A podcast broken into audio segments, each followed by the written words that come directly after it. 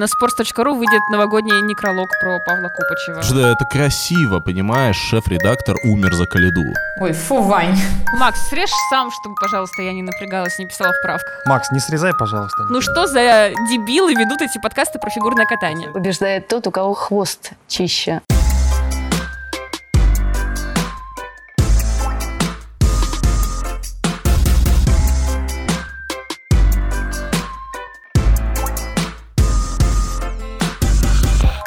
Привет! Это подкаст «Чистый хвост». Здесь мы обсуждаем фигурное катание, и сегодня у нас особенный новогодний выпуск.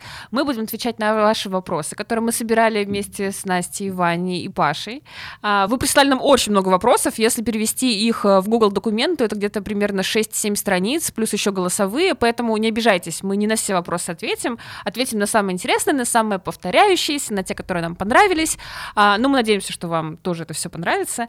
И тем более у нас есть для вас новогодний конкурс. А, суть конкурса очень простая. Мы хотим предложить вам написать в комментариях, какой выпуск «Чистого хвоста» за три года. У нас э, три года будет уже в январе, совсем скоро. Какой выпуск ваш любимый и почему? Автор самого интересного, оригинального, подробного комментария, в общем, того комментария, который нам больше всего понравится, получит необычный приз. Он сможет прийти к нам в студию, если вы в Москве, или записаться с нами по Зуму. Мы пока не знаем, на какую тему, потому что это будет уже в новом году, но что-нибудь вместе придумаем.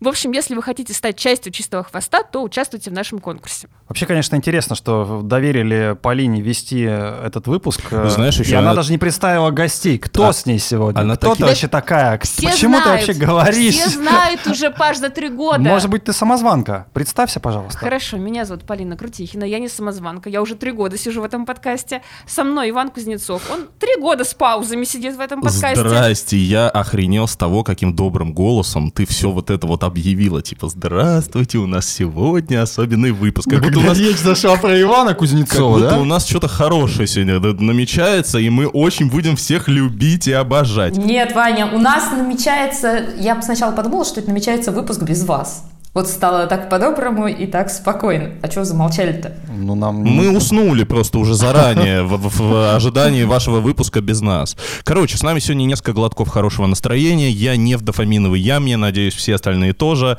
А, еще у нас сегодня Настя Жаворонкова в эфире. А, Настя, привет. Привет. Настя, пока.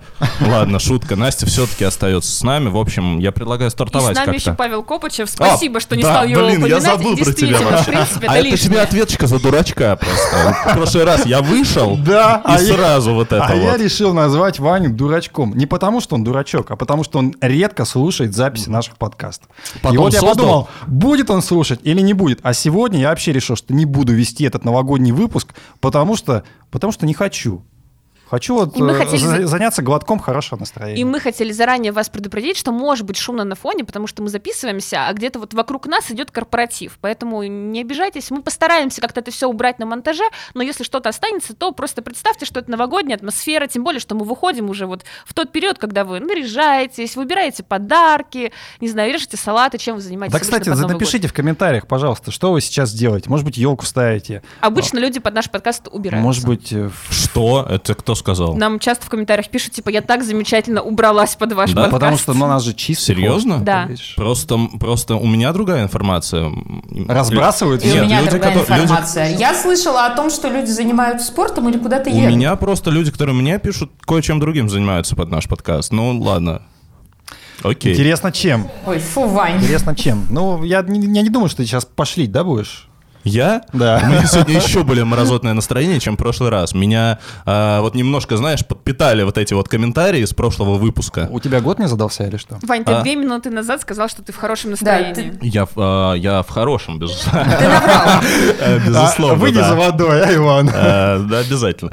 Вот. Но оно нет, оно такое, знаете, кусающееся. Полин, ты А сегодня ведущая, давай-ка... У меня как раз вопрос для Вани. Тем более, что вопрос даже такой был супер популярный. Мне кажется, что один из таких топ-3. Начинаем. А, здравствуйте, Иван. Пишу, не опасаясь вопроса про нюц. Не знаю, что меня больше огорчает. То, что вы мне не зададите этого вопроса, или просто то, что мне 55 лет. Так вот, мой вопрос. Почему вы вернулись в подкаст и вообще к теме фигурного катания? Вы же вроде как решили с этой темы соскочить. За вас, Иван. Спасибо. А, я, наверное, тут поясню немножко предысторию людям, а, откуда вот эта шутка про нюц была. А, Я у себя в телеграм-канале «Лексический ламберсексуал», на который подписывайтесь, пожалуйста, если не боитесь. В общем, дал объявление Полинина про то, что они с Настей собирают как раз вопросы для вот этого выпуска. И э, там был какой-то анонс, типа, э, можете писать мне, но я на входе могу потребовать нюцы, поэтому, как бы, если не боитесь, можете мне, а так пишите Полине с Настей. Вот. И, собственно, вот поэтому вот такая вот шутка тут возникла. А, на входе, кстати, в личный чат со мной я действительно всегда требую нюцы, просто потому что, ну, как бы, а чё бы и нет. А, Такие дела. Вот. Добрый а, ведущий какой. э, Нет, слушай, если э, рассказывать про вот это все дело, про уход, там именно про уход из подкаста, Почему вы вернулись в подкаст? Почему я вернулся в подкаст? Э, На самом деле, Ты вообще помнишь, когда ты ушел? да, я помню, но я не могу сказать, что прям акцентировано было. Я помню, что я закрыл э, все проекты, ну, почти все проекты на- спорте в начале 2021 года, потому что я просто что-то задолбался, и было всего слишком много, и мне хотелось какой-то а, ну, что-то как-то паузы от всех вот этих вот э, э, Валиевых, э, Загитовых, э, вот этих вот людей в комментариях. Вот все, все это вот мне хотелось куда-то отодвинуть. А, из под- а в подкасте я остался еще полгода, мы что-то записывали до лета. а, 2021 года, да, и дальше я пропал, потому что мне просто, на самом деле, я утратил вообще всякий интерес к тому, что происходит. Но я, в принципе, человек такой, как бы, перегорающий. Мне хотелось какой-то паузы. Человек эмоций. Человек А, вспышка. Вот, и я как бы это... Я в целом, эта пауза пошла мне на пользу, я очень соскучился по ребятам и просто был... Как приятно. Не, я реально был охренительно рад, когда мы снова начали записываться. Я, правда, ну, с- сначала там не на все ходил, потому что я такой думал, блин, ну они реально очередной этап, что ли, будут обсуждать? Это мне что, смотреть его? А сейчас смотришь. Или другое дело, я помню, была тема, типа там итоги олимпийского цикла мы подводили или что-то такое. Вот, и я такой, я такой думаю, вау, это круто. Это круто. То есть э, сначала не каждая тема цепляла, вот, но потом я как-то втянулся, и сейчас да, сейчас я снова пишу тексты, поэтому обязательно читайте меня на sports.ru, ставьте минусы, как вы любите. Можно я побуду сегодня немножко, так сказать, э, пользователем, Так, читателем, слушателем? А вот вы помните, как вы первый выпуск подкаста? Когда вот Конечно, вы, да, вот- я очень хорошо помню. Расскажи-ка. А ты мне написала... Ой, а можно я сначала расскажу, потому что мне кажется, это будет логическим продолжением Ваниной истории. Потому что на самом деле я начала записывать подкаст, потому что Ваня не пришел. И меня позвали ему... То есть ты импортозамещение. вытащили из френд-зоны. Нет, на самом деле очень интересно, что Иван, он же не просто сделал паузу, он подготовил вместо себя другого человека, потому что и на спорт меня привел Ваня. Преемника. И, по сути, кан- к- канал, канал свой, э, в телеграм-канал «Налет приглашается», я завела именно из-за Ивана. Мы сначала с ним очень долго файтили в личке, и он мне на некоторые мои пассажи отвечал, что блин, мне так нравится эта тема, я ее себе забираю. Потом, ну как ты, в общем, подводил меня к тому, что, ну вообще, а что ты не пишешь? Ну, у тебя так много мыслей, что ты не пишешь? Давай, напиши. И потом, по сути своей, он же подвел меня к тому, что вообще в подкаст надо идти.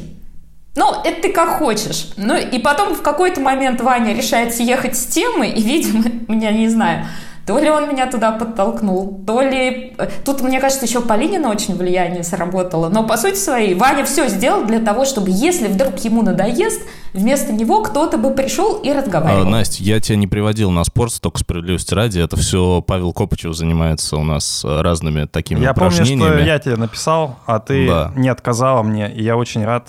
Но я, я ему Погоди, показал твой мне канал, написал окей. предварительно Иван о том, что я тут скинула Да. кое-кому кое-что. Да, да, да, было дело. Да.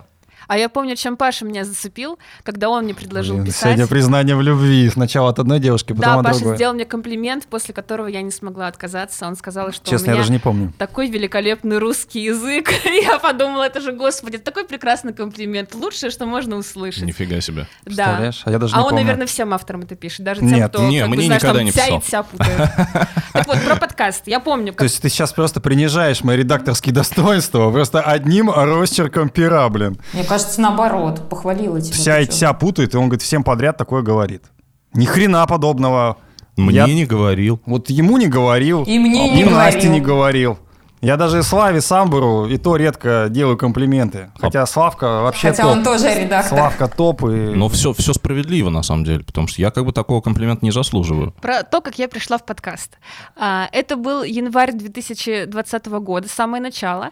А, И мне написал Паша, сказал, что Спортс будет делать подкаст. Причем, как я понимаю, Ваня он написал первому, а я уже по остаточному принципу оказалась в подкасте. Похвалила, но потом еще и Да, да, да. подсыпала Доля критики нужна. А, причем Ой, Полин, я тут вообще, видишь, э, в честь того, что Ваня ушел.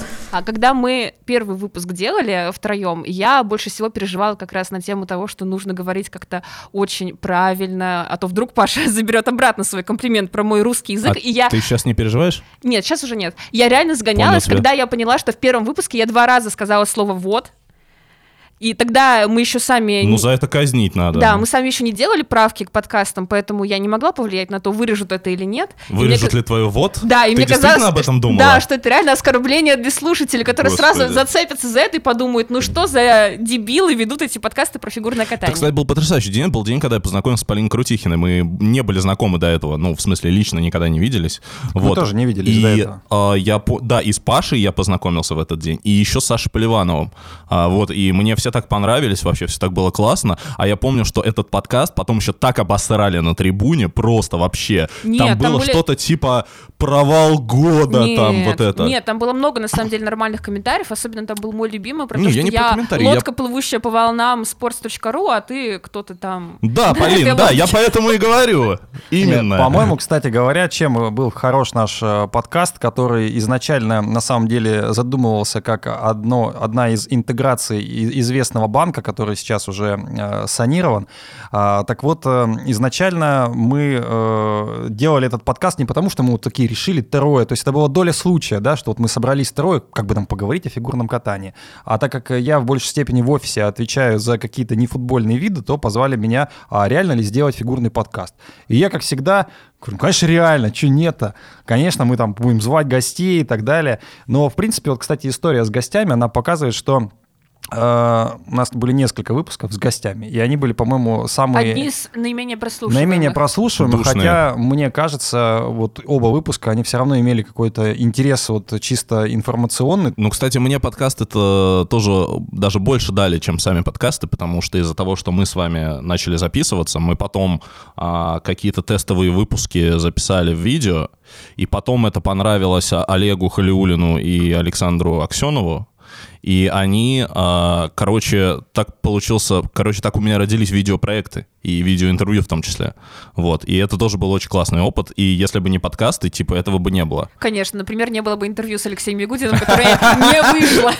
Мы Боже мой, меня, меня будут стебать с этим интервью с Алексеем Ягудиным просто до конца раз лет. в квартал. Мы сегодня рассказываем слушателям какой-то внутряк, но я так понимаю, что именно слушатели и просили нас немножко рассказать э, то, что, ну, то, чем мы живем в обычной жизни. Полин, был такой вопрос? Да, был такой вопрос. А, Пусть мой вопрос не будет связан с фигурным катанием. Расскажите, пожалуйста, чем живут ведущие подкаста в обычной жизни? Я знаю, что это очень широко, обширно, но это так интересно. Пусть это будет эксклюзив для новогоднего выпуска. Некоторым слушателям, как мне, например, будет приятно соотносить себя с вами не журналистами или спортсменами, а некоторые думают, кстати, что мы журналисты, но я бы не стала себя так называть на самом деле. А кто ты? Автор. Мне Мгм. нравится слово, только без, пожалуйста, окончания и суффиксов. Без авторки, да? Авторка? Да, без этого. Авторка. А именно Авторок.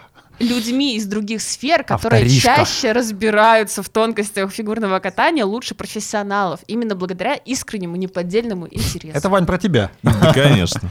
Настя, тебя давно не слышали. Расскажи, чем ты занимаешься в обычной жизни? Где живешь? Чем живешь? Зачем живешь?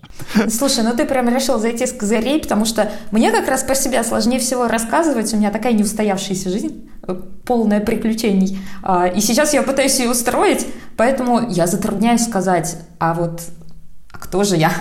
Ну, то есть я могу сказать, что я последние несколько лет очень активно перемещаюсь по всяким странам, и я уже смотрел фигурное катание онлайн, не на соревнованиях, а онлайн, я не знаю, в Сеуле, эм, в Дубае, э, на Кипре, в Лимассоле, и каждый раз это почему-то какое-то ну, новое место, и я никак не могу определиться даже, где я живу. Ты же можешь сказать, что ты там юрист или еще кто-то? Ну, хотя бы вот что-то расскажи о себе. Потому что я все-таки считаю, что не диплом определяет человека, хотя, да, я закончил юридический факультет, как, в общем-то, наверняка и Ваня у нас, и Полина, и все, кроме Паши, у нас закончили юридический факультет. Я тут в окружении юристов оказался. Это тоже, кстати, стечение обстоятельств. Опас... Опасненько. Да, это очень забавно получилось. Ну давайте сойдемся на том, что я люблю путешествовать, и я объездила 50 стран. И это правда, я объездила 50 стран. Настя, ну ты почти Лебедев, это круто. Как Настя уже проспойлерила, да, у меня юридическое образование, бакалавриат, магистратура, аспирантура. А, и я работаю по специальности. На подкаст я приезжаю после работы, либо выходные. А, и слушаю его тоже после работы или выходные. Так что это все очень большое хобби, очень а, такое время затратное, но любимое. Смотреть фигурное катание, ходить на него, писать про фигурное катание, разговаривать про фигурное катание, отслушивать выпуски про фигурное катание, вести телеграм-канал про фигурное катание. А вот в разных таких ипостасях, и мне все равно всегда очень нравится этим заниматься. Полин, а что э, интереснее, ходить в суды и выигрывать дела или э, Или ходить на фигу... фигурное катание? Или писать про фигурное катание? Мне всегда пис... писать очень нравилось, э, и в принципе... А ты вообще писала до этого? Когда я была... Пом... Знаешь, я начала писать, во-первых, я очень рано научилась писать, во-вторых, мне сразу хотелось такие делать типа книжки, то есть мне было еще лет семь, и я уже... Мне покупали тетрадочки, и я в них писала там какие-то свои книжки, детективы особенно я любила писать. Энциклопедия энциклопедия грибов была мной написана, не тех, которые в фигурном катании, а обычных лесных, хотя я как бы в них не разбираюсь. А я там какие-то свои типа газеты делала. За, за Полину. Конечно, да. И там была даже в этой моей газете статья про Алексея Ягудина, я помню. Я очень вдохновилась его победой в Солт-Лейк-Сити. Он а... не был в энциклопедии грибов? Нет. Тогда я еще не связывала эти вещи. У нас, у нас уже есть а, авантюристка, автор и... Ваня, ты кто? Нет, давайте Полина договорит. А все, я всегда любила писать, поэтому для меня очень поэтому радостно, решила, что я могу это делать. Решила говорить в итоге еще. Не только писать. Говорить мне тоже нравится, но писать, кстати, больше. Хотя я очень люблю записывать подкасты, но настоящее удовольствие все равно получаешь, когда у тебя слова складываются настолько красиво в предложение, что вот э, тебе хочется самой перечитывать. А я вот еще открою один небольшой секрет про Полину. А, мы, она сначала иногда пишет тексты в телеграм-канал, и мы со Славой э, увидим какую-нибудь интересную тему и говорим, Полина, можешь забрать на сайт там? И Полина говорит, не-не-не, надо сначала доработать, я должна там дописать, у меня еще, то есть она так э, скрупулезно относится к текстам, что просто вот там, как Ваня, например, хотите, да забирайте с канала, такого нет.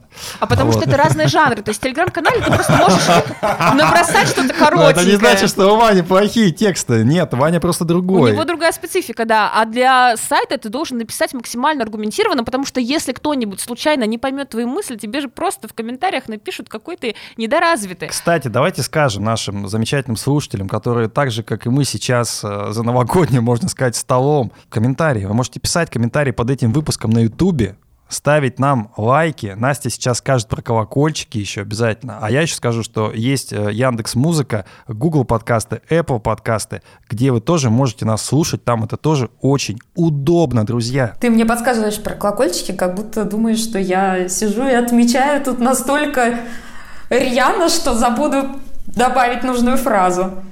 И таки да, поставь, жмите колокольчик, чтобы вам приходили нотификации о том, что мы записали новый выпуск, и его уже можно слушать. Человек был в 50 странах, у нее нотификации. Я а, кстати говоря, тоже открою небольшой секрет. Мы вот, э, Настя с Полиной, они друг с другом виделись и знают, а мы, мы с Ваней, Настю видим только по видеосвязи. И одно Я из... у Насти дома даже жила. Вот, ну, дальнейшие интимные подробности уже в следующем новогоднем выпуске. А что касается э, желания на 2023 год, мне очень хочется, чтобы мы наконец-то с Настей увиделись лично. Да, Настюх, приезжай. Настя, Россия великая, классная страна, не забывай про нее. Я люблю Россию. Ну, у меня такое ощущение, что вы хотите со мной встретиться, чтобы точно узнать, что я не сгенерирована нейросетью или Нет, это я могу подтвердить, что Настя не сгенерирована нейросетью. Да кто тебе поверит? Мы не верим сегодня. Сегодня такая, хочу сказать, такая ночь. В смысле? Такой вечер. Иван, ну... С каких пор вы не, верите, не верите Полине? А, Иван, ну, наверное, Твоего рассказа ждут Блин, я, я, я, не, я ненавижу вопросы «расскажите о себе», вот знаешь, вот это вот. Ну, давай, знаешь, в таком формате, назови три факта о себе, и из них э, только два будут правдивыми, а слушатели могут угадать, какие два правда, а какой один нет. Ничего себе. Три факта о себе и два правдивые. Да. Ой, как сложно. Я люблю фигурное катание. Первый Это факт. сразу мы убираем. А, Ненавижу Алену Косторную. Ладно. Ладно, три факта о себе и только два правдивые, Да. да? А один неправдивый. Да. Я люблю баскетбол. Я работаю в консалтинговой фирме, которая консультирует венчурные бизнесы. И я закончил международный правовой факультет. Я знаю ответ. Да, но... Да я, думаю, все не знают, все Я знают. догадываюсь. Все знают, что я не люблю баскетбол. На самом деле очень люблю э, блог «Фонарь» на sports.ru. Это один из блогов, который оказал на меня очень сильное влияние, как на автора. Назови своих любимых авторов тогда. А, Чтобы слушай, люди нет, поняли, нет, откуда слушай. у тебя такой ядовитый стиль. Нет, Где слушай, ты его набрался? а, Если, э, если да, а, если расширять э, про эту... Если уж мы начали здесь говорить про юристов, я тоже юрист, да, и последние пять лет я работаю тоже по специальности, в основном э, в области корпоративного права с э, каким-то иностранным элементом, с международным, в общем, уклоном. Вот. А, собственно... Но ты не иноагент. Нет, нет, нет, нет, ты что, иноагент, это же политическая история. Нет, здесь, ну, я э, консультирую там сейчас вот российские компании, которые вкладываются в иностранные всякие фонды, иностранные фонды, которые вкладываются в российские компании, а, стартапы всякие, ну и тому прочее.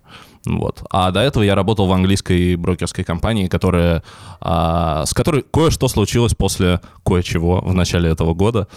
А, собственно, такие дела. А про авторов, а, так как ты спросил, я думаю, что, короче, я извинись, пожалуйста, что так, может быть, получится, но, короче, Полины Крутихиной и Насти Жаворонковой нет в списке авторов, которые оказали на меня в свое время какое-то сильное влияние, Но я по что... секрету скажу, что Ваня сегодня признался мне, что ему впервые за год понравился мой текст. Да, да, Полин под конец года выдала Я текст, который Не мне зря жила в 2022 Провали среди его. 50, наверное, 60 текстов, не знаю, сколько я там написала, Ваня наконец-то нашел тот, который по Я. А каждый это год единственный пытаюсь. текст, который я не читал вообще, потому что он вышел А. сегодня, а у меня сегодня безумные графики, я еще просто не Я каждый прочитал. год пытаюсь наскрести хоть какой-то текст Полины, который мне понравится. Ну, без обид. Не, слушай, я просто вообще начинал как футбольный журналист, когда я, кстати, на третьем курсе учился, еще международного профакультета. Мне надо было как-то отвлечься от всех этих э, трансграничных подрядов и прочих ужасов.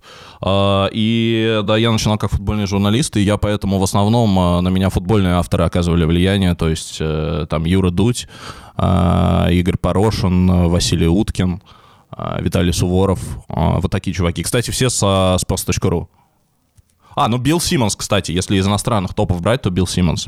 Вообще Билл Симмонс э, один из тех людей, который, э, ну, типа, вообще просто открыл для меня э, журналистику и спортивную журналистику. Я вообще, в принципе, начал писать о фигурном катании из-за Билла Симмонса.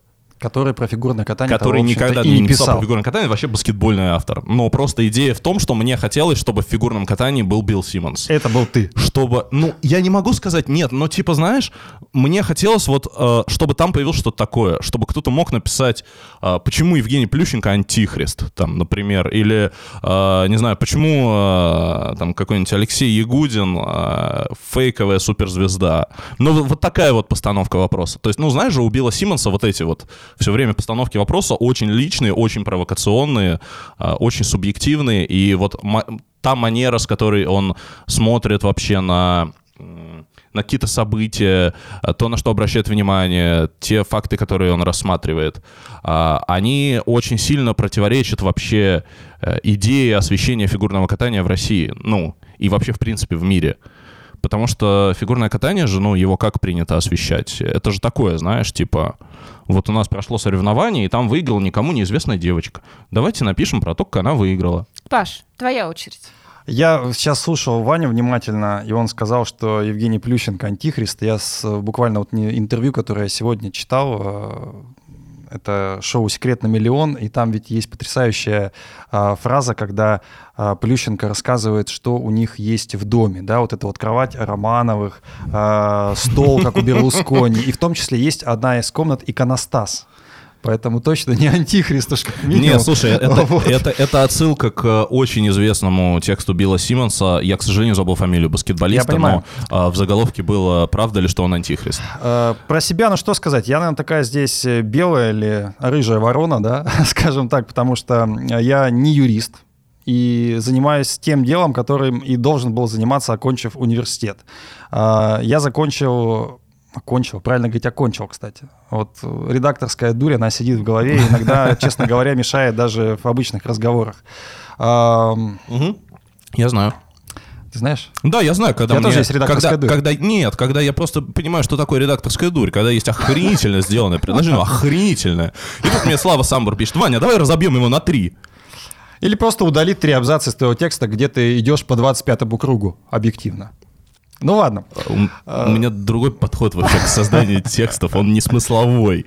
Давайте я расскажу про себя. Я действительно, наверное, тоже с э, лет, наверное, 7, 8, 9 писал какие-то дурацкие тетради и списывал их. Э, Во-первых, я много читал.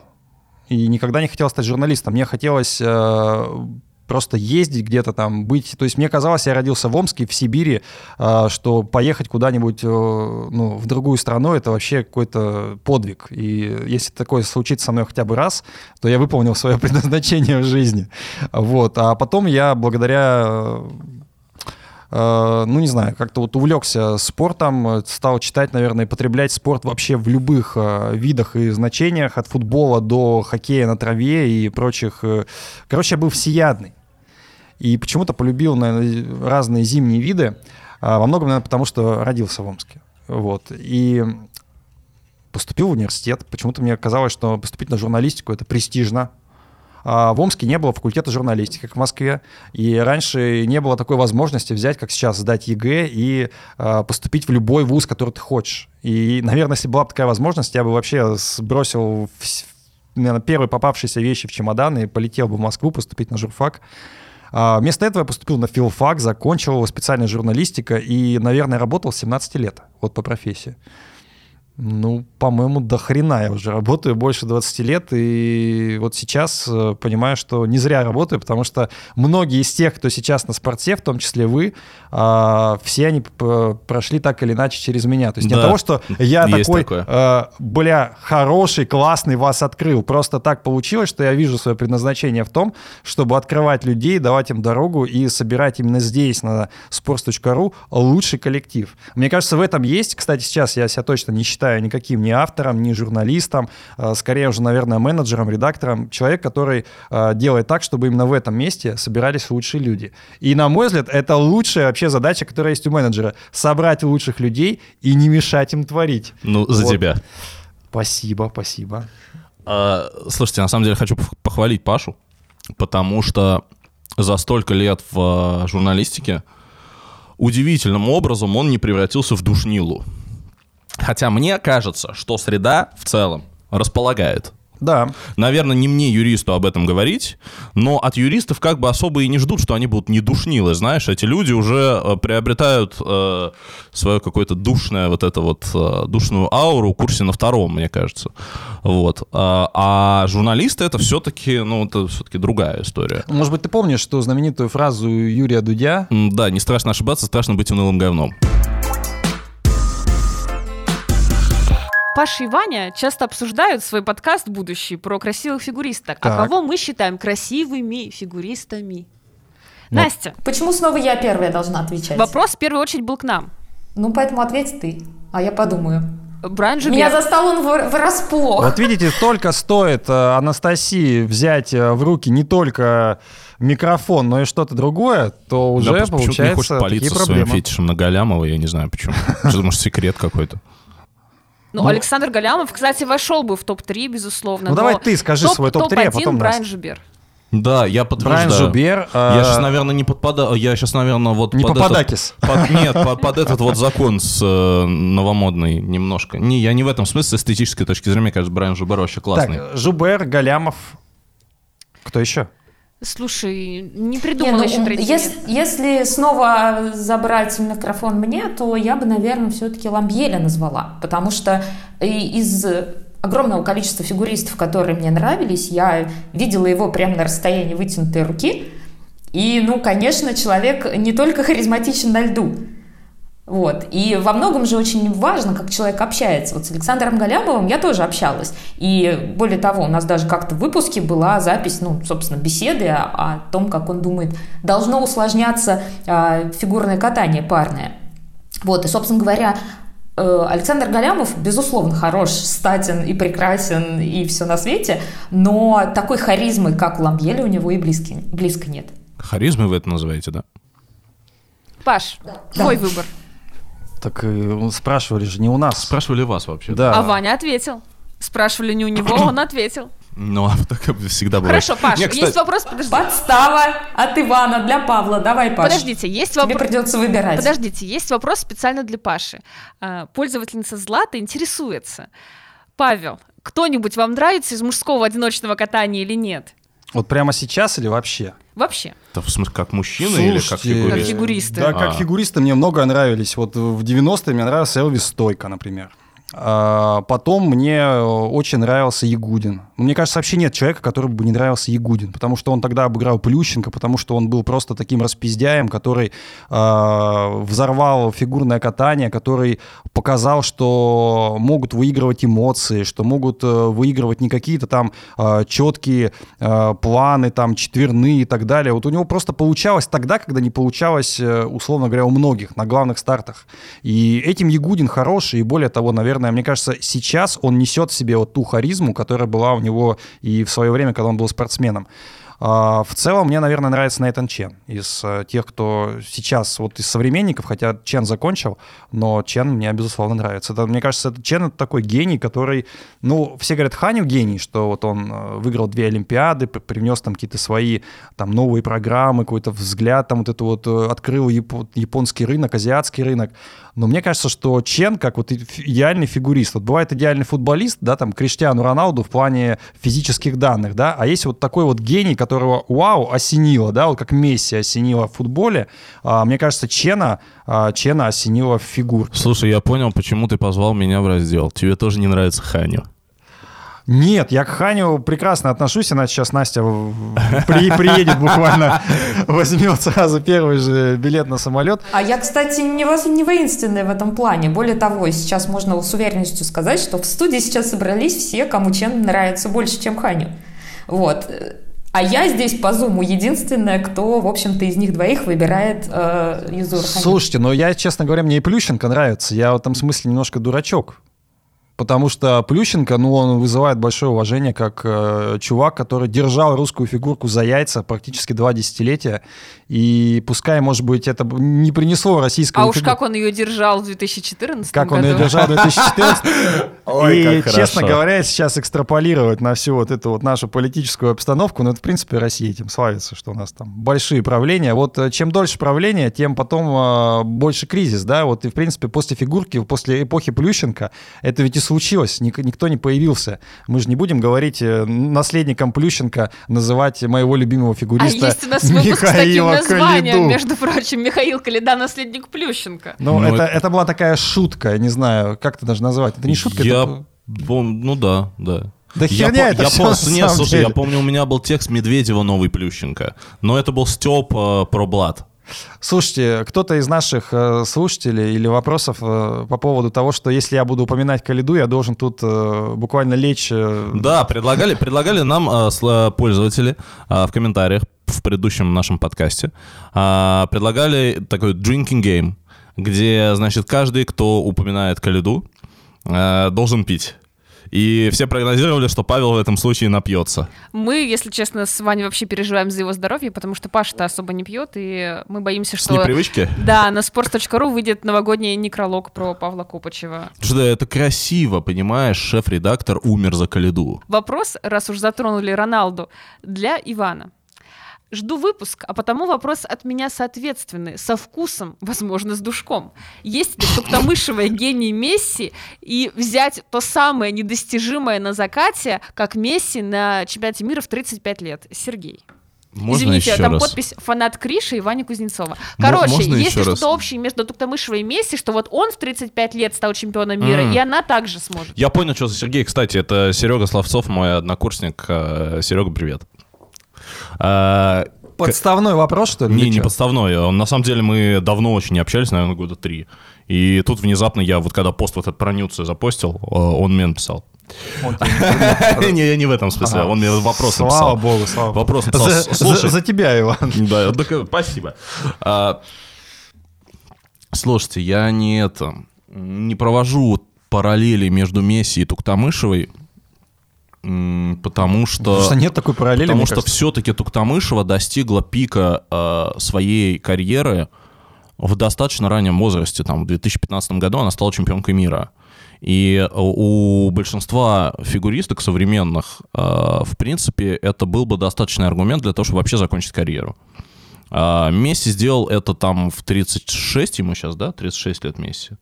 А, 36 лет э, за вот к 36 годам Месси, э, несмотря на то, что я его не очень люблю, правда, но он сделал огромный путь, ну то есть огромный. Слушайте, он играл в Барселоне еще с Роналдиньо. А, то есть когда Я Роналдиньо играл в Барселоне... 36-й год сейчас, Месси, ему 35. А, окей, 35 лет Ме- Месси. Но все равно он играл в Барселоне еще с Роналдиньо. Мне было 10 лет, когда играл Месси, понимаешь? И то есть э, чувак э, еще Лигу чемпионов там с Барселоной выигрывал, хотя это вообще хрен знает, когда было. А, и э, прошел там сколько это? Четвертый чемпионат мира у него был? Да? Четвертый чемпионат мира, да? А Лиза Туктамышева все-таки, все-таки уже добилась, э, наверное, максимума, который она может добиться в своей карьере. И, ну, я не думаю, что, слушайте, она во сколько там лет, э, 30, сколько ей будет там на следующей Олимпиаде, что она внезапно Олимпиаду выиграет. Но если только вот такой поворот будет, то, может быть, да. Но вообще Лиза Туктамышева, это, конечно, вообще не Месси, если такие аналогии проводить. А, Но мне кажется, все-таки нет. Все громче и громче, кстати, голоса раздаются из офиса. Я понимаю, что Новый год, наверное, входит в такую решающую стадию. Вот, э, друзья, у вас тоже есть э, хорошая возможность э, в последнее в этом году подписаться на наш замечательный канал «Наша фигурка» и прожать нам тот самый лайк, И от- тот самый колокольчик. тот самый колокольчик. Нам будет безумно приятно. И не забывайте, что на Яндекс Музыке уведомления приходят даже еще раньше, чем на Ютубе. А Google подкасты, Apple подкасты в помощь, э, в помощь тоже. Вопрос больше никакого футбола, вопрос для Насти. Как вы, давнишние аналитики и любители фигурного катания, различаете прыжки? Я пересмотрел кучу видео про различия прыжков и их технику. Могу узнать Аксель и Ридбергер, но ни Тулуп, ни Флип, ни Сальхов до сих пор различать не могу. Если у вас есть подсказки, буду рад, если вы ими поделитесь. Настюх, я присоединяюсь к этому вопросу. Вот расскажи для лузеров, для таких вот, как мы, как это делать, как различать, э, на что обращать внимание в первую очередь. Так, ну, если отвечать непосредственно человеку, задавшему вопрос, и если он действительно отличает Аксель и Ридбергер, то с Сальховым у него проблем не должно быть никаких. То есть Ридбергер очень четко отличается. Ну, есть скрест, заход на прыжок. И Аксель тоже легко отличается. Э, Фигурист заходит лицом вперед. Соответственно, единственный прыжок, который остается, где нет толчка зу- зубцом, это Сальхов. Поэтому я не думаю, что с ним должны быть какие-то проблемы. А остается три зубцовых прыжка. Тулуп, э, флип и луц. Вот с тулупом попроще всего, наверное, объяснить. А, Дело в том, что все фигуристы в массе своей, ну не все до единого, но в массе своей все вращаются против часовой стрелки. То есть они как бы заворачивают налево. И когда человек заходит на тулуп, то в этом случае он уже на заходе начинает разворачиваться туда налево, потому что толчок у него происходит левой ногой. То есть он заводит ногу назад, его плечи уже разворачиваются, и получается вот это вот, собственно, вращение в прыжке. С луцом и флипом все несколько сложнее. Вращение по-прежнему происходит в левую сторону, но толкается фигурист правой ногой. То есть как бы в чем сложность луца и флипа? В том, что не только нужно занять правильное ребро а, на заходе, но еще и как бы тебе мешает твоя же собственная нога, на которой, на которой ты в это время скользишь.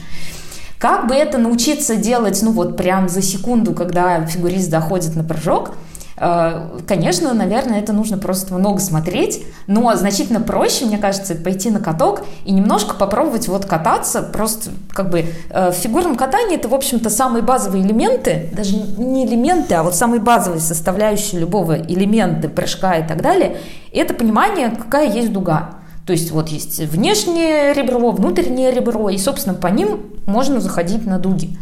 И вот, наверное, самый простой вариант – это надеть коньки, желательно фигурные. Их можно взять в прокате и на мальчика, и на девочку. И, собственно говоря, посмотреть, как вот это вот устроено, когда ты находишься на одном из ребер и, например, условно, имитируешь толчок зубцом. Но рассказать вот так вот это без видео, наверное, это задача такая очень непростая. Но самое главное, это вот, конечно, научиться отличать э, какой ногой толкается фигурист, тогда тулупы от флипов и луцов будут отличаться значительно легко. У меня не теоретическое, а скорее практическое такое обоснование а, или подсказка скорее. Мне кажется, что проще всего научиться различать прыжки, если посмотреть э, видео даже не современных соревнований, а чуть-чуть отмотать там лет на 15-20 назад, потому что все равно техника прыжков, она с годами немного оптимизировалась. Чем больше стало таких многооборотных элементов, тем иногда начинает больше страдать техника. Именно вот э, в, в ущерб тому, чтобы сделать как можно больше оборотов. Поэтому, если смотреть такие старые видео, когда человек на луц заходит через весь каток, но ты точно сразу понимаешь, что это луц, ты как-то проще уже начинаешь э, привыкать к тому, чем луц отличается от флипа и так далее. А, ну и вторая, наверное, рекомендация, это просто действительно то, что Настя уже упомянула, смотреть больше видео, тем более, что на ютубе есть подборки из серии «Лучший луц», «Лучший флип», а, и просто включать их и смотреть как раз эти прыжки, опять же, в каноничном исполнении, компании а, и уже понимать, какие есть там отличительные а детали. Можно дам очень дилетантский совет, пожалуйста? Я просто без... Протокол смотреть? Я просто... Нет, я просто вот без вот этих всех штук первым прыжком, который я научился отличать, я не знаю почему, это был Луц. А, просто когда луз, чувак просто очень долго едет спиной и замахивается, и как бы он как бы, я не знаю, сейчас как люди... Как будто у него нога Люди из футбола как бы поймут, он как будто с пыра прыгает, понимаете, с пыра и назад. А Ридбергер это когда чувак, ну как-то вот слишком заворачивается, и как бы как будто со щиколотки он прыгает, и у тебя ощущение, что ему колени вывернуло. Аксель это когда слишком много оборотов, но на экране все равно три. Все остальное либо тулуп, либо сальхов, либо флип. А, если Каледа прыгнул, скорее всего, тулуп. Вот, вот ну, как-то. У меня такая система. А если фигурист не прыгнул, то это, скорее всего, Каледа. но, но, но, возможно, не тулуп. А, я хотел сказать, что просто вопрос каверный для девчонок. А то наверняка это, ну, для нас, типа, вот эти два идиота, они вообще различают прыжки или нет. А, пенальти или булит? Что это такое вообще? Пенальти в футболе, булит в хоккее. А чем они отличаются? Видом спорта. Не, ну кроме вот э, пенальти... Ну, пенальти 11-метровый. Так, а булит? А булит это... Там есть... Я хоккей на самом деле вообще не смотрю, поэтому я, может быть, видела в своей жизни два матча. Я знаю, что ну, там ну, есть... тоже есть некая серия булитов. Ну, тоже, наверное, хоккеист подходит с клюшкой к шайбе и пробивает по вратарю. Нет. Нет, видишь, он берет ее с центра площадки, подъезжает к вратарю и пытается его перехитрить и забросить. Да, это выход один на один. Вот. Так что, друзья, если вы я, думаете, кстати, что всегда вы... хотел э, в футболе увидеть булиты. Да, ну прикольно, по-моему, были в э, МЛС. В МЛС, да, да, в МЛС были. А, так что, если вы думаете, что вы не различаете, например, э, Ридбергер от Луца, ну ничего страшного, кто-то не различает пенальти от булита. Так что все нормально. А я бы вообще сказала, что э, очень часто для получения удовольствия от фигурного катания вообще не важно, различаешь ты прыжки или нет. Потому что я очень большее к Насте. количество Настя, удовольствия да неужели? люди получают не не, ну серьезно, большее количество удовольствия люди получают от того, если программа сделана классно, если музыка, образ, костюм, все сделано так, что ну, ты смотришь и получаешь действительно какую-то, э, я не знаю, какую-то эмоцию нежели да. от того, кто сколько прыжков Видишь, сделал. я же тебе говорил, Настюха нормальная на самом деле. На самом деле нормально. Кстати, у меня, у меня есть небольшое предположение, а, почему очень многие почему люди... Настюха нормальная? Не-не-не, почему очень многие люди очень сильно увлечены вот этими протоколами, там, а, оборотностью, ребрами и всеми остальными. У меня есть предположение, мне кажется, что люди смотрят прокат, думают, что-то какая-то хрень, и мне очень срочно нужны аргументы, почему это круто или не круто. И тогда они начинают вот в это все... Так это ты говоришь про Полину Крутихину. Раскапывать. Нет, Полина на самом деле не так смотрит фигурное катание. Okay. Полина, если, как... если ты последишь за ее логикой, у нее на самом деле абсолютно субъективная логика как бы симпатий. На уровне захватила, не захватила. Она просто хочет казаться умной и солидной, и поэтому в она казаться? это... Она объясняет это через вот эти вот все э, финтифлюшки. Но на самом деле то, что лежит в основе ее суждения, суждений, это, ну, обычное, как бы нормальное, адекватное зрительское восприятие. Я сейчас а держу Полину, там... чтобы она не закипела. Полин, не кипи, я на самом мне, мне сегодня понравился твой текст. Спасибо. Вопрос серьезный, между прочим. Давай. Так. Александр спрашивает. Не кажется ли вам, что на фоне санкций в отношении российского спорта фигурное катание становится все более медийным в плохом смысле этого слова? Я имею в виду, как обыватель и просто любитель фигурки, я стал раздражаться. Результаты у всех плохие, катаются, на мой взгляд, плохо. В первую очередь имею в виду одиночников. Зато бесконечные тусовки в Ютубе, вечеринки Жени Медведевой, блоги Алины и прочее, прочее. Мне понравилось сейчас. Катаются в основном плохо одиночники, а вечеринки у Жени Медведевой и блога Алины Загитовой. А чего там плохого-то? Ну что плохого? Фигурное катание становится медийным. Мне кажется, у фигурного катания это единственный вид спорта, у которого есть потенциал выхода вообще за пределы спорта. А чтобы вообще аудиторию нарастить, нужно за эти пределы спорта выходить. Потому что каким бы ни был там замечательный хоккей, там футбол, баскетбол, но это сугубо внутренняя история. А фигурное катание, оно мне чем всегда привлекало? И привлекало там, с, я смотрю Олимпиады с 90, по-моему, четвертого года. А, тем, что Э, фигурное катание это не просто спорт, да, это там с элементами искусства, музыки. Э, ну, это вообще немножко, немножко не спорт. То есть это, с одной стороны, там судейство, оценки, там прыжки, там, что все это, все это прекрасно. Но с другой стороны, вот эта вот вторая оценка, она дает и простор для творчества, простор для споров, простор для каких-то жарких дискуссий. И людям ведь реально интересно в э, комментариях обсуждать далеко вот эти вот, никто там что сделал, прыжки, не прыжки. Людям интересно обсуждать, бля, какой костюм, а какая музыка да, хреновая. Да. А вот, а ты видел, да, а Трусова с Кондратюком-то пообжималась, да? То есть людям вот это интересно, то есть это вообще не просто, когда говорят фигурное катание не до спорта, у нас такие есть на планерке, я всегда с топором буквально в руках, то есть ваш недоспорт, блин, обгоняет ваш спорт в пять раз. Может быть, что-то с вашим спортом не так. А, да, вот слово недоспорт не так. Фигурное катание, мне кажется, шире, чем спорт. Я очень присоединяюсь к Павлу, вот ко всему, что он сказал, и еще хочу сказать, что фигурное катание, а, у него есть такая фишка, а, у него есть а, усиленное воздействие на эмоции. То есть, условно, чем хорош спорт, да? Вообще, в принципе, как индустрия развлечений. Ты видишь в режиме live то, что не предрешено. То есть, условно, когда ты смотришь триллер а, в кино, сценарий как бы уже написан, ты можешь понять по каким-то стандартным ходам сценарным, кто там герой, кто антигерой, э, чем примерно это все закончится. В любом случае, это что-то вот не происходящее прямо сейчас. А спорт происходит прямо сейчас, и прямо сейчас творится история и все дела. Фигурное катание, оно как бы очаровательно тем, что оно вообще выводит это э, на новый уровень. Прямо сейчас происходит под песню «Адель». Понимаешь? То есть не может э, Лионель Месси, решающий гол в финале чемпионата мира, забить под песню «Адель».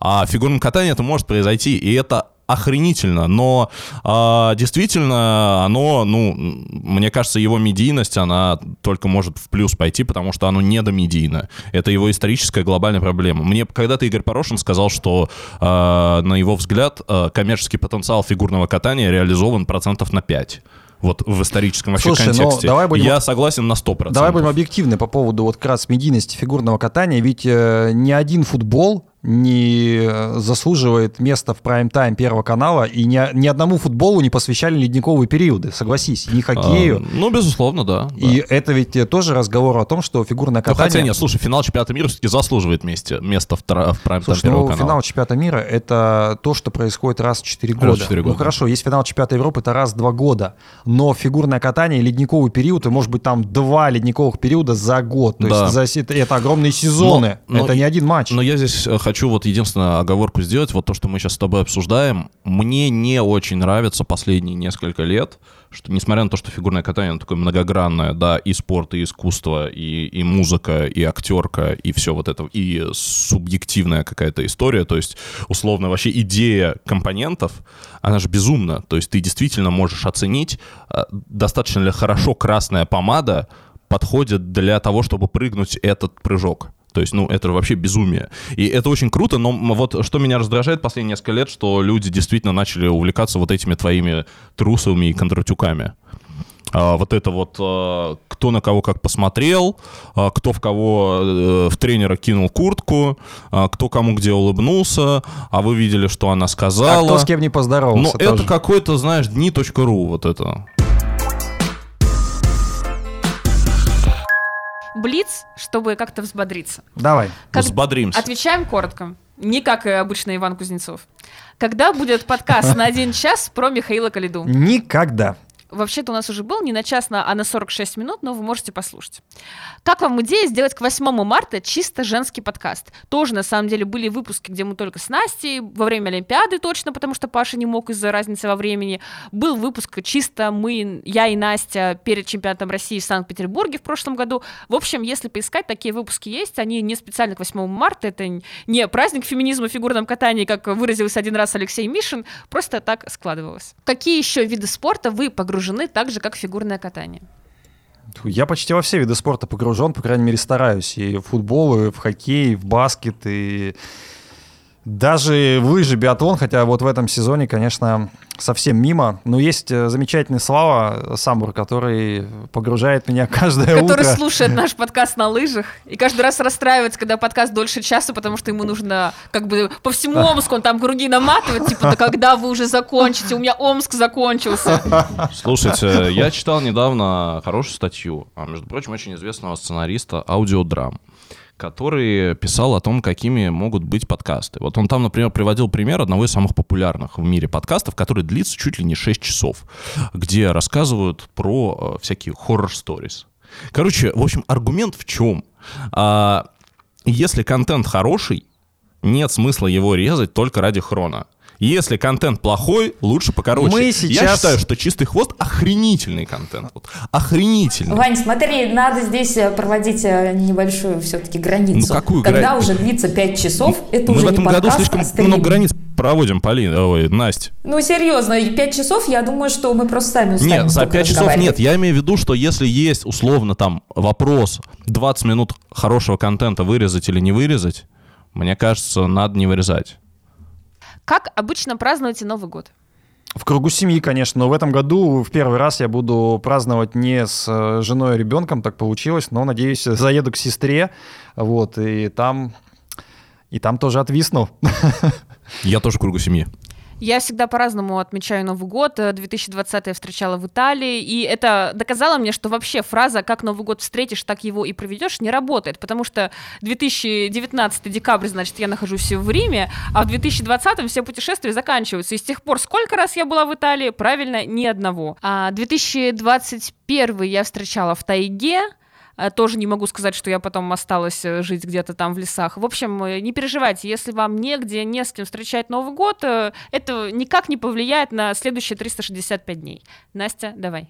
А Я на самом деле тоже все время встречаю Новый год по-разному. У меня меняются локации, у меня меняются компании. И, если честно, вот конкретно на этот Новый год у меня пока нет планов. То есть это будет что-то максимально спонтанное. Но на самом деле у меня были такие новые года, когда я встречала Новый год э, в купе поезда. У меня был Новый год э, в компании друзей, которые собрались по принципу, кому не с кем встретить Новый год. И это тоже был очень классный праздник.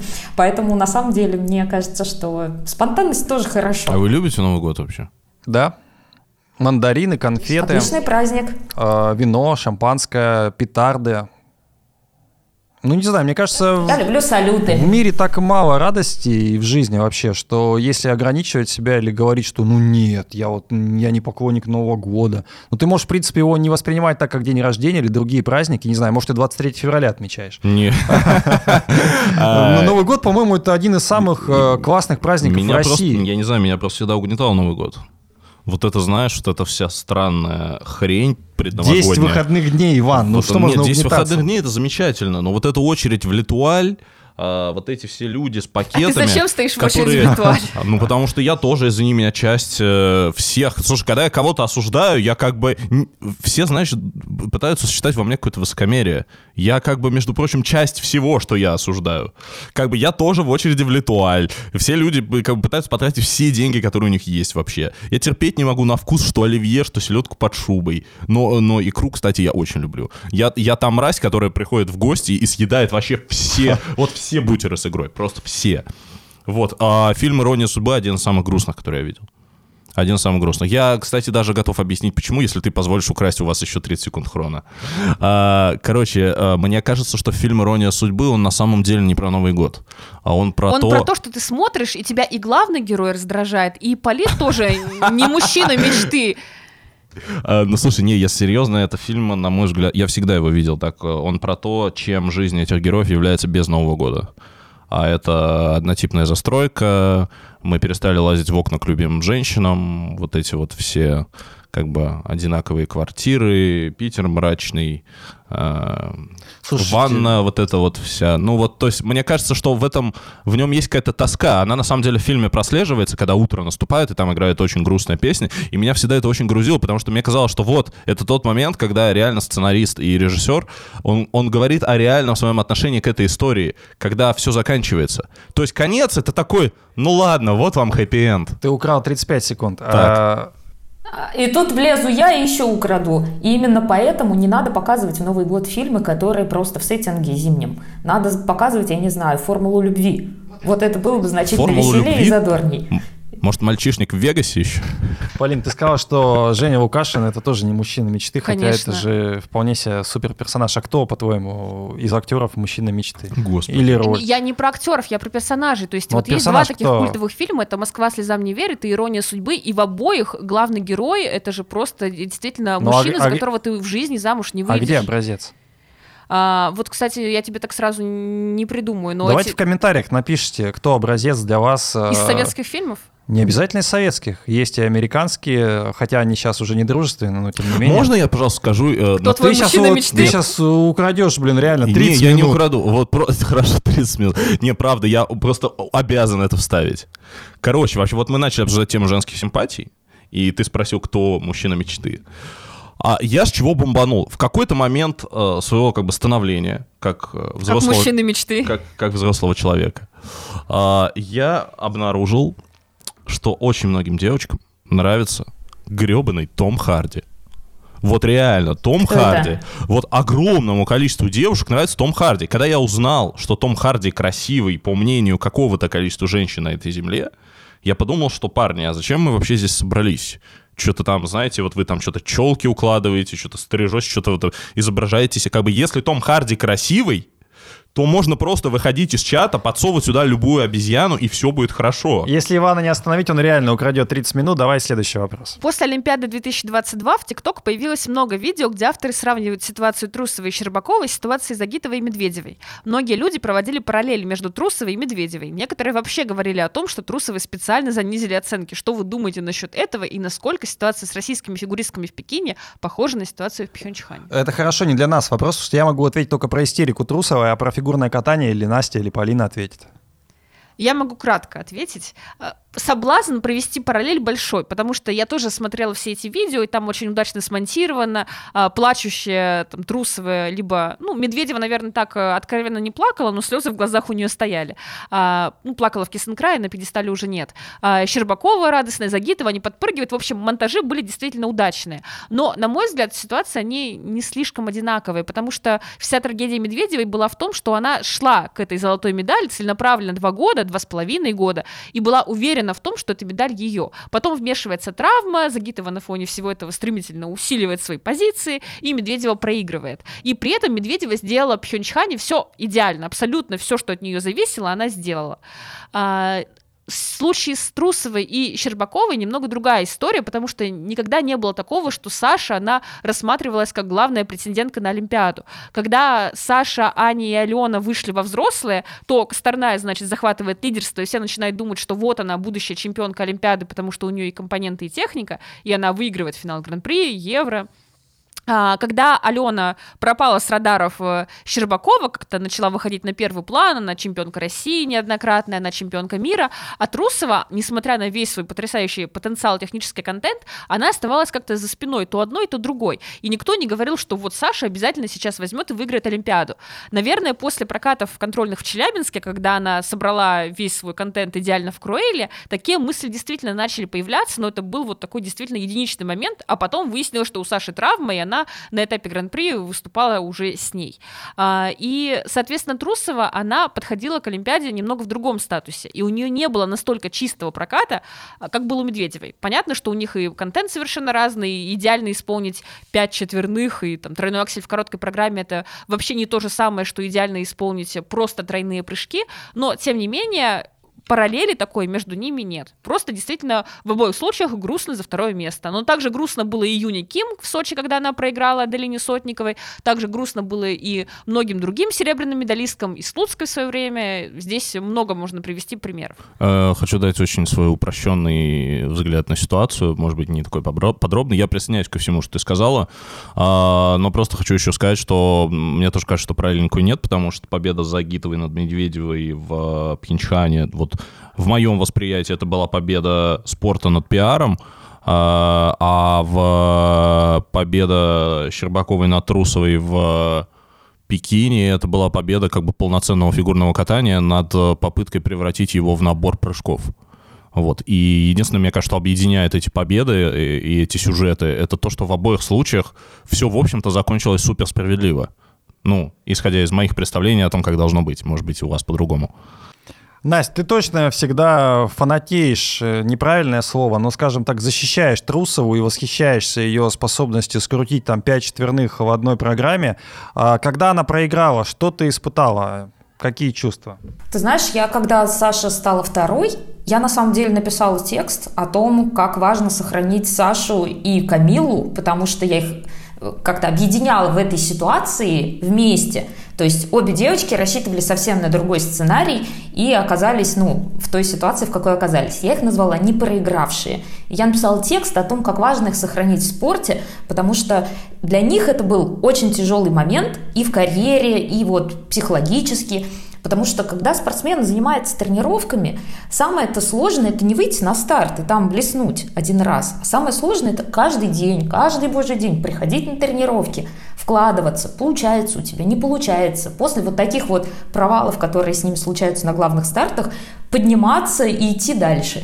И вот в момент, когда Саша стала второй, а Камила стала четвертой, а, для меня самое главное было это то, что чтобы это все не сломало их. Вот. А сказать, что я испытала какое-то там великое разочарование, я все-таки не, не, не считаю себя фанатом, то есть я на женское одиночное катание смотрю ну, достаточно отстраненно. И я понимала, что по текущим правилам выигрывает Аня, и других вариантов просто быть не может, потому что чистый прокат считается как чистый прокат. Но э, вообще вот вся эта ситуация, она меня всегда, как вот ты всегда говоришь, Настя всегда защищает Сашу и так далее. Я защищаю Сашу за то, что ты каждый раз кусаешь ее за те слезы, которые у нее были. И если честно, я считаю, что Саша имела право на эти слезы. Вот. И э, я здесь всегда не соглашаюсь именно с твоей позицией по этому вопросу. А я тебя все равно люблю, Настюх. Поэтому... Я тебя люблю. Вопросов никаких. Ну, я, кстати, частично согласен тут с Настей, потому что я не понимаю, почему ты не рад самой яркой акции протеста против Этеритут Беридзе. Я очень рад, а, нет. Которая случилась в этом году. На самом деле, те эмоции, которые были в феврале до 23 числа, вот они самые яркие, они вот те пекинские, потому что это же нельзя срежиссировать, да, вот чем прекрасен ну, спорт ну, конечно, и фигурное конечно. катание, тем, что они, эти эмоции, вот они, вот ты можешь их пощупать, ты можешь до них дотронуться.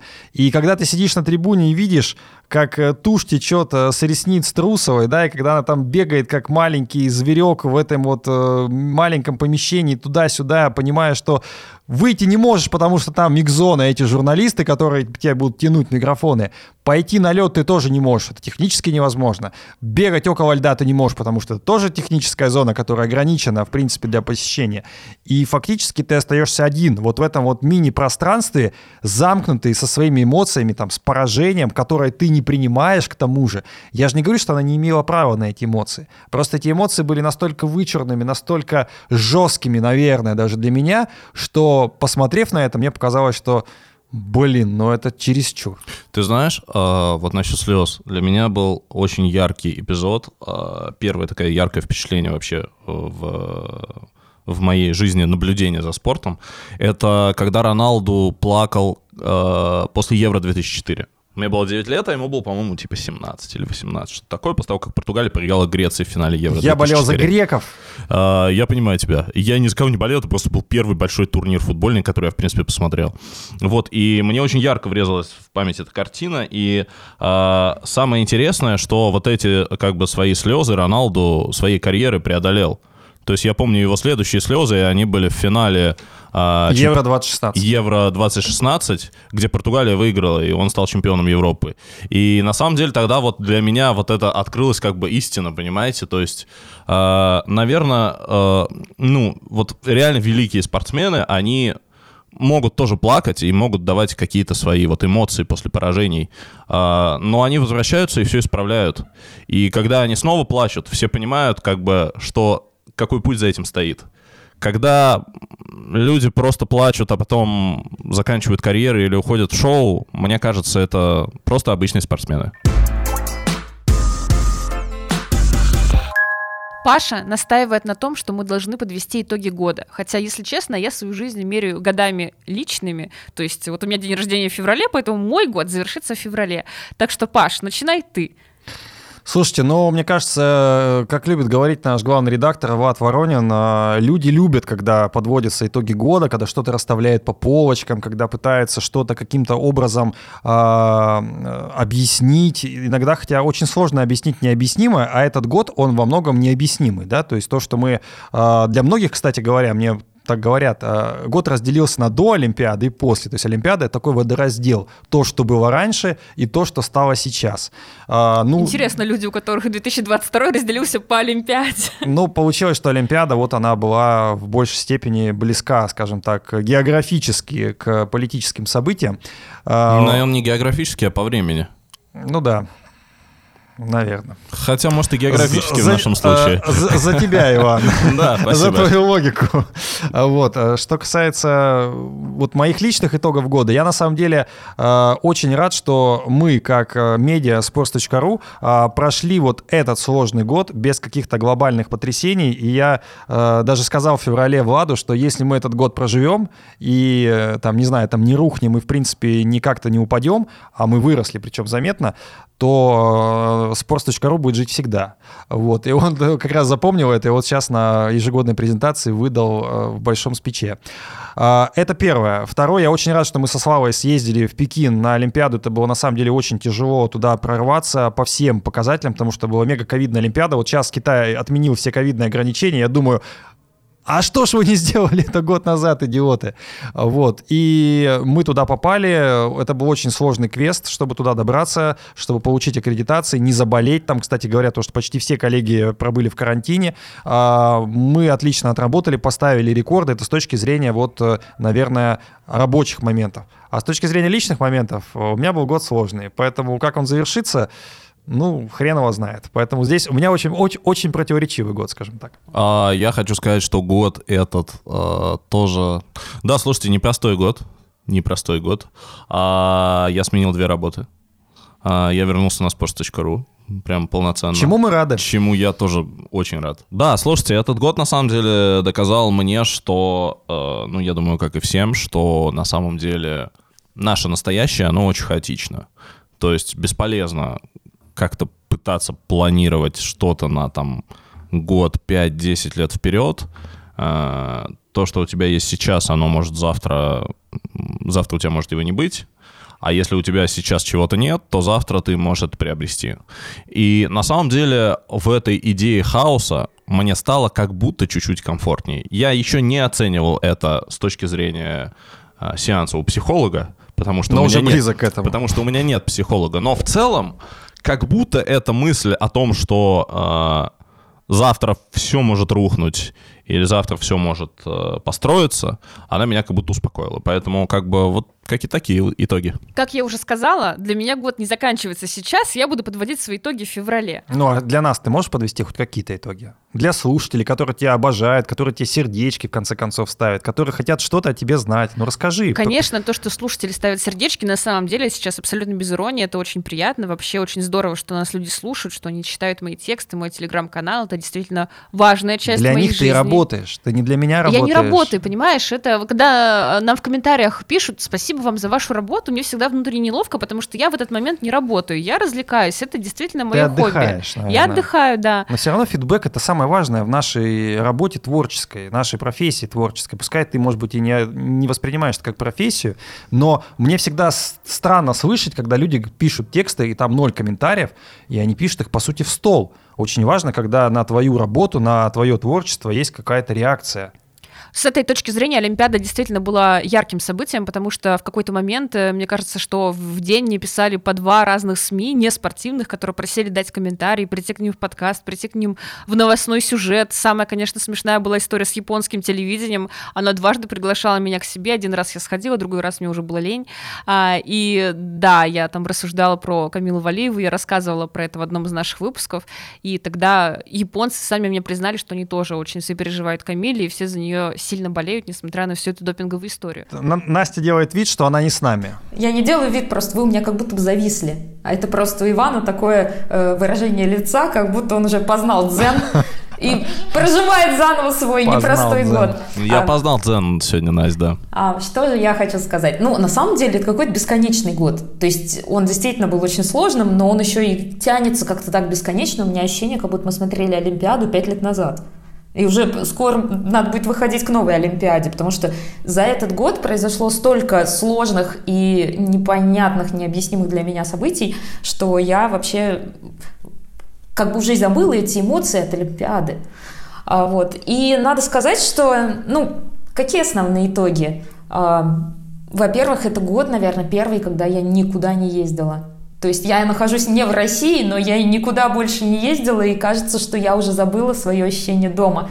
Я не знаю, где я теперь живу, и это, наверное, самый такой непонятный для меня итог этого года. Но, надо сказать, в этом году я поработала над дикцией, и, возможно, это не очень слышно, но надо сказать, что я прилагала много усилий, и рано или поздно моя буква «Р» встанет на место, как вы и хотели, дорогие слушатели. Что еще могу сказать? Еще я поняла, что самое ценное это люди. События меняются, что-то ломается, что-то проходит, но самое ценное это все равно те люди, с которыми ты общаешься. И вот ребята с подкаста, наверное, мы с ними виделись буквально каждую неделю, хоть и по зуму, но это было, наверное, одно из самых приятных и близких общений в этом году, которое прошло ну, буквально константой. Что бы ни происходило, мы собирались в этой студии и записывали подкасты. Вот это такой был важный для меня момент. А дальше пока все непонятно. Мне... Честно, если я могу посоветовать слушателям, если вдруг вам хочется найти что-то вот приятное, у меня было два таких события, которые не события, действия, которые меня э, как-то развлекали и поддерживали на плаву. Не два знаю, подкаста как... без названия. Какой, да, вывод глагол. Нет, подожди, подкасты особняком. Это хорошо, три. Записывать подкасты, но ну не все, наверное, могут и будут записывать подкасты, поэтому я как-то выделяю это в отдельную категорию. Но я в 2020 22 году начала ходить на вокал, я очень давно собиралась, мне кажется, что последние лет пять я про это думала. А, я не ходила никогда в музыкалку, не учила ноты, но мне всегда хотелось научиться петь, вот узнать, как правильно ставить дыхание и так далее. И мне просто подарили на день рождения сертификат на уроки вокала, и я хожу уже, получается, больше, чем полгода. И это действительно то, что у тебя очень сильно как-то отвлекает. А, а, вообще ты думаешь абсолютно в этот момент о другом и по-другому, потому что когда тебе, знаешь, нужно одновременно как-то э, ноту у себя в голове переводить во что-то более понятное тебе человеческое, и помнить текст, и помнить еще, как дыхание держать. И хорошо, что моя преподавательница по вокалу не слушает наши подкасты. Но, в общем, это действительно то, что взрывает э, тебе мозг, но э, в то же время супер отвлекает от всего другого. И вторая вещь, это мое guilty pleasure этого года. А, Подкаст Кискин Блюз. Нет, Нет, честно, Вань, я еще не послушала полностью Блин. оба выпуска. Я примерно по тайм-кодам, знаешь, минут пять слушала для того, чтобы составить общее впечатление. Я хочу, чтобы он стал вашим guilty pleasure. Какая навязчивая интеграция. Нет, мое guilty pleasure — это watch party. Это когда вы с друзьями собираетесь, можно даже не собираться. У меня есть подруга. Это она... групповуха? Подожди, у меня есть подруга, она слушает этот подкаст. Мы, кстати, познакомились благодаря фигурному катанию, так что фигурное катание, оно вообще приносит в твою жизнь хороших людей привет. вот. И она живет в другом городе, а, и мы просто иногда включаем одновременно какое-нибудь шоу, ну, такое кринжовое, типа «Сердце Ивлеевой», которое я уже упоминала в прошлом выпуске, и смотрим и обсуждаем его. И ты никогда в жизни не будешь смотреть, наверное, это один, потому что, ну, это странно. Но когда ты это обсуждаешь, это вообще приобретает какой-то совершенно другой градус. Так что я вам рекомендую устраивать вот такие вот watch-пати. Друзья. А я вам рекомендую подкаст Кискин Блюз. Это Его мой... тоже можно, я думаю, что отслушивать в формате Watch Party. Ну, кстати, это действительно тоже, на самом деле, для меня один из итогов года, потому что я очень счастлив, что я его запустил. А, это мой, э, с моим другом, э, наш авторский подкаст про, про все. Короче, в общем, очень всем буду рад. Друзья, поздравляем вас, э, не знаю, когда вы нас слушаете, в 22 или в 23 году. Подкасты темы, темы прекрасны, что их можно слушать в любое время, на любой платформе, и э, можно и ночью послушать. Вот знаешь, кстати, Можно что меня днем. удивляет, э, Что? иногда в комментариях э, нам пишут, я пока ждал ваш новый выпуск, послушал все предыдущие, или я слушаю ваши выпуски по несколько раз, и это так приятно, потому что я в такие моменты всегда как-то проецирую эти эмоции на тот контент, который нравится мне, и представляю, что если кому-то чистый хвост нравится хотя бы так же, как мне нравится что-то, что я люблю, там, смотреть на Ютубе, слушать на Яндекс Музыке и так далее, то это же вообще просто супер, это лучшее, что может быть. Каждый раз, когда Полина и Настя рассказывают про какие-то комментарии, которые приятны для них, знаешь, им что-то такое прикольное написали, для меня это какая-то вот жизнь насекомых. Я такой Для тебя думаю, любимый знаешь, комментарий это Иван Кузнецов шовинист. э, шовинист и сука было, да, под, последним нашим подкастом. Я, я тоже очень ценю ваше мнение, Я ребят. удалил этот комментарий. Друзья, будьте всегда, э, ну, не люблю говорить чуть добрее, но чуть вежливее, что ли. Пожелаем вам всем удачи в наступающем 23 году. Пусть он точно будет лучше, чем 2022. А Не еще- сложно. А, Непонятно, непонятно, где дно, Полин. Могут снизу постучать. А, так вот, э, здоровья вам в первую очередь, потому что здоровье точно нельзя купить ни за какие деньги. Любви, дружбы, чтобы все у вас получалось, чтобы все ваши цели, которые вы наметили, хотя бы, ну, хотя бы все, ну, хотя бы процентов 50, 60, 70 реализовывались, и вы были довольны, были счастливы, и вас окружали такие же классные люди, как окружают меня. Иван Кузнецов, Полина Крутихина, Настя Жаворонкова, подкаст «Чистый хвост». И подожди, подожди, подожди. Если вы вдруг забыли к концу этого выпуска или просто промотали начало, у нас конкурс. Нужно в комментариях написать, какой выпуск «Чистого хвоста» за три года вам понравился больше всего, объяснить почему, и мы выберем лучший комментарий, и автор этого комментария сможет записать выпуск в новом году вместе с нами. Целуем, обнимаем, просто счастливы работать для вас. Пока! Пока. С Новым годом. Пока. Побеждает тот, у кого хвост чище.